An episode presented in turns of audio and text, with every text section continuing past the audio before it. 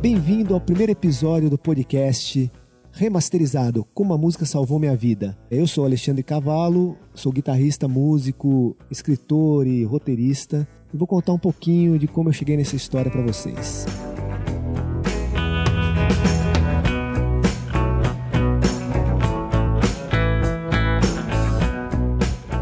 Eu comecei pensando em escrever sobre os 10 discos, 12 ou 15 ou 20, eu não sabia ainda a conta exata, dos discos que me influenciaram, que me, que me levaram a ser guitarrista, que me levaram a querer ter uma banda de rock. Bom, eu, eu tenho uma banda antiga em São Paulo que chama Velhas Virgens. Foi ouvindo esses discos e ouvindo alguns shows que eu realmente decidi que isso seria minha vida. Meus pais queriam que eu fosse engenheiro, é, eu achava também que eu queria ser engenheiro, mas depois que eu descobri a guitarra, mudou um pouco o meu modo de pensar. E eu devo isso pro bem e pro mal a esses, a esses discos, a essa música que eu, que eu ouvia. Eu, eu, eu lembro bem de ser muito pequeno e já ouvi no colo do meu pai alguns, alguns discos que ele gostava muito, tanto de é, música erudita como Verdi, como é, Chopin. Ele gostava muito de algumas coisas, até Vivaldi, que é mais pop, nessas né, coisas. E Edu Lobo, Chico Buarque, é, Caetano Veloso, Vinícius e é, Toquinho, essa gente toda que começou a MPB, Elis Regina. Então eu, eu lembro de eu muitas vezes dormir no colo dele ouvindo, ouvindo esses discos. É, me, acal, me acalmava realmente. Aí eu cresci um pouco e fui comprar os meus próprios discos. Que aliás meu pai odiava, falava que era, era ruim demais, mas eram os discos que eu queria ouvir comecei a comprar esses discos e alguns deles realmente mudaram a minha vida. E eu queria passar um pouquinho disso, um pouquinho dessa emoção. Eu não, eu não quero exatamente fazer uma crítica ou, ou, falar sobre o disco musicalmente mesmo. É mais a emoção que eu senti ao ouvir esses, esses, esses clássicos, né, essas músicas e como isso alterou minha, minha percepção do mundo. Mas para fazer isso eu precisava inventar uma história, eu precisava ter um enredo para conseguir inserir esses discos de um jeito que fosse mais lúdico, mais emocionante, que tocasse mais, né? Pensei numa historinha que seria um, um rapaz, um, um, menino de 15, 14, 15 anos, que perde o pai num acidente de automóvel, né? eles são atropelados, né? E o pai morre e ele não, e ele acaba se sentindo culpado pela perda do pai. E essa culpa vai levar o moleque a, a sentar na, pegar os discos velhos do pai, sentar naquela poltrona do pai, ouvir na, numa vitrola velha os discos ele tentando entender a emoção que aquilo passava pro pai dele.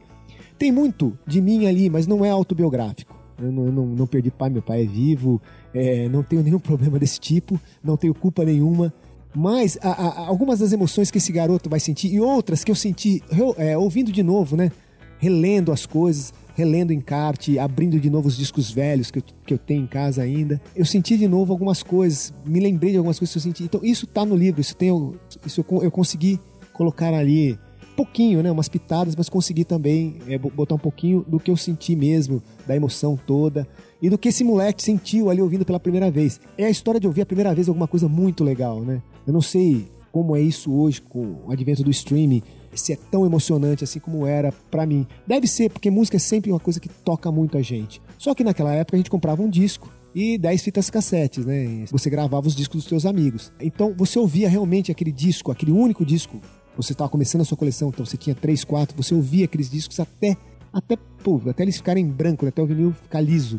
E essa emoção de, de ouvir essa, de descobrir essas músicas maravilhosas pela primeira vez, é, eu queria botar um pouquinho nesse livro.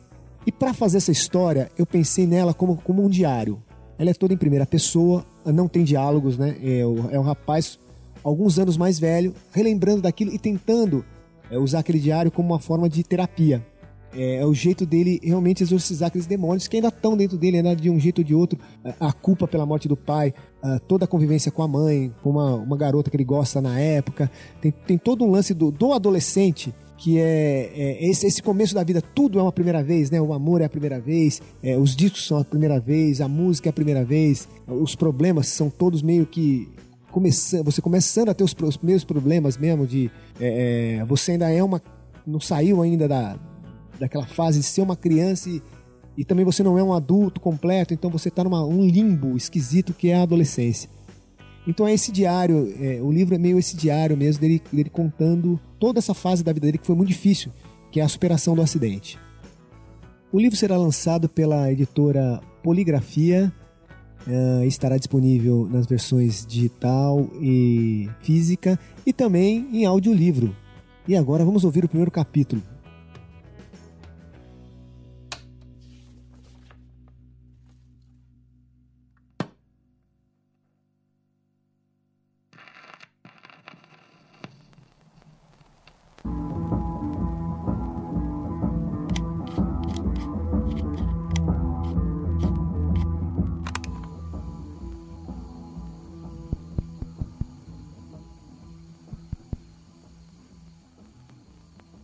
Eu recordo o pior dia da minha vida até um determinado momento.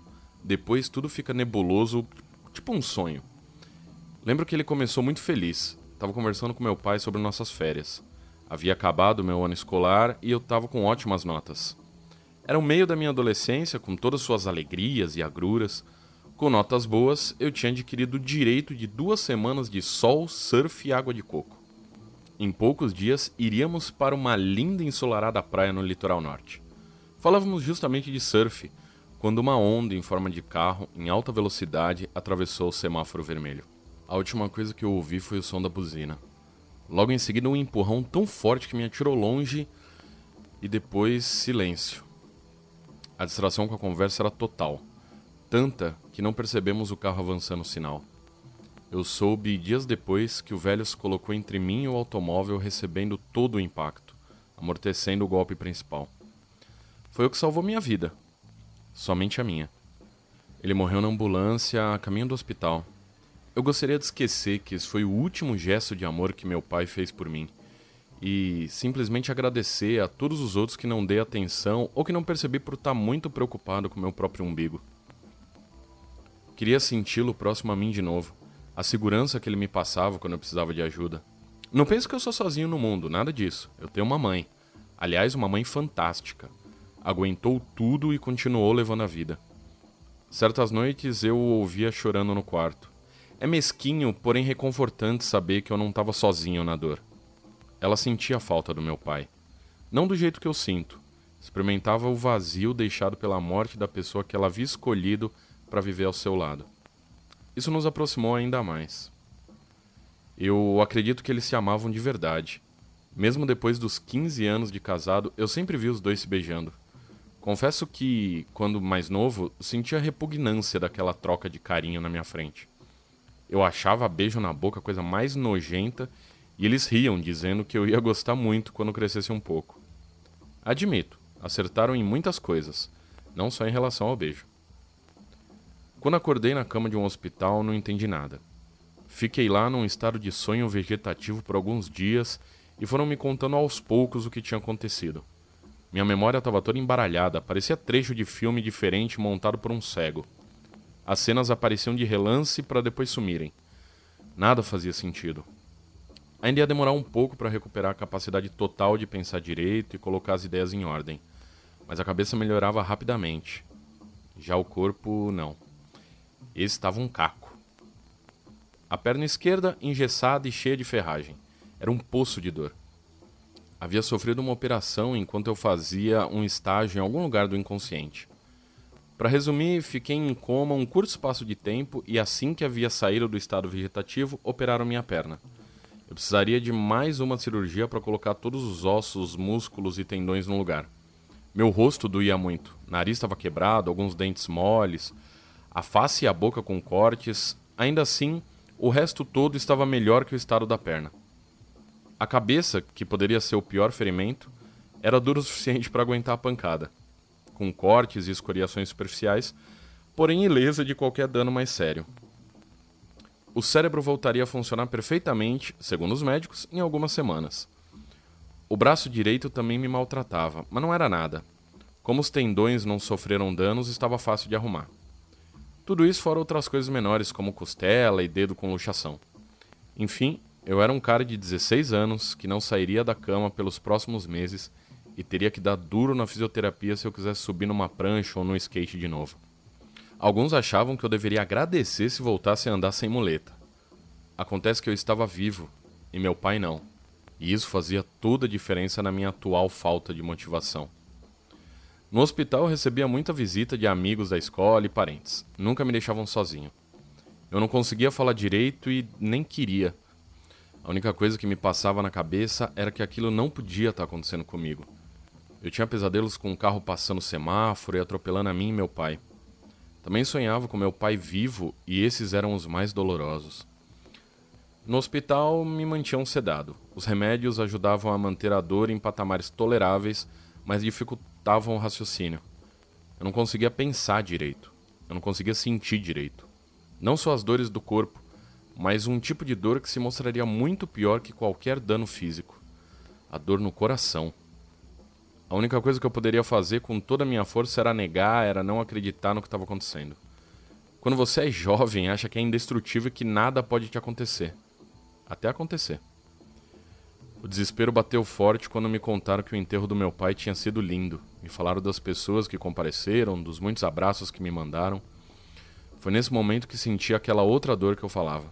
Uma dor funda que parece vir do estômago, um vazio que seguia direto ao coração a dor do irremediável. Meu pai estava morto e enterrado. Ponto. Finalizado. Sem volta. A partida não se reinicia quando apertamos um botão. Nem dar um adeus para ele eu pude, preso numa maldita cama e agora com todas as dores possíveis. Nem em meus piores pesadelos eu podia imaginar o que se passaria comigo. E lá, no hospital, a única coisa que eu fazia era achar que a qualquer momento acordaria, iria voltar para casa, e ver meu pai com sua pilha de discos, livros e uma cerveja. Ele me convidaria para sentar ao lado dele e ouvir um som. E dessa vez eu faria exatamente isso. Pediria para ele aumentar o volume e me contar a história daquelas músicas todas que ele adorava ouvir. Falo dessa vez porque eu nunca fiz isso. Quantas vezes pedi para ele me deixar em paz, que eu não queria saber daquelas músicas de velho. Perdi a chance de conhecer o homem que me amava tanto a ponto de dar a sua vida por mim. Você deve estar se perguntando como que um filho não conhece o próprio pai. Eu respondo com outra pergunta. Qual garoto ou garota de 16 anos conhece verdadeiramente os pais? Comigo não era diferente.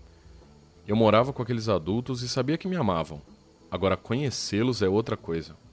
Não conhecia seus anseios, não sabia o que eles queriam, seus sonhos, quais seus medos. Ele era um cara que gostava de música, tocava instrumentos, lia livro com nome estranho e capas caindo aos pedaços, e principalmente, mesmo com toda a minha retração, era o cara que nunca desistia de mim. Nunca se cansava de me chamava para ouvir ou ver coisas diferentes, nunca se cansava da minha companhia nas viagens. Era quem me dava duras quando eu precisava, mas quem me empurrava para frente e me elogiava quando eu merecia. Esse era o pai que eu via, um pai idealizado, em nenhum momento passou pela minha cabeça que aquele homem tivesse outros desejos, medos, mágoas, defeitos, alegrias dissociados da minha pessoa. Sempre tive certeza que a vida dos meus pais girava ao meu redor. O egoísmo, o egocentrismo e outros ismos de filhote humano. Essa foi minha vida no hospital. Uma eterna negação do que havia acontecido. Até o dia que me deram alta. Nunca mais poder falar com ele, vê-lo, rir com ele e outras coisas que iriam quase me matar de saudades, tristeza e remorso. Isso não é força de expressão. Estou falando literalmente. Foi quando meus problemas realmente começaram.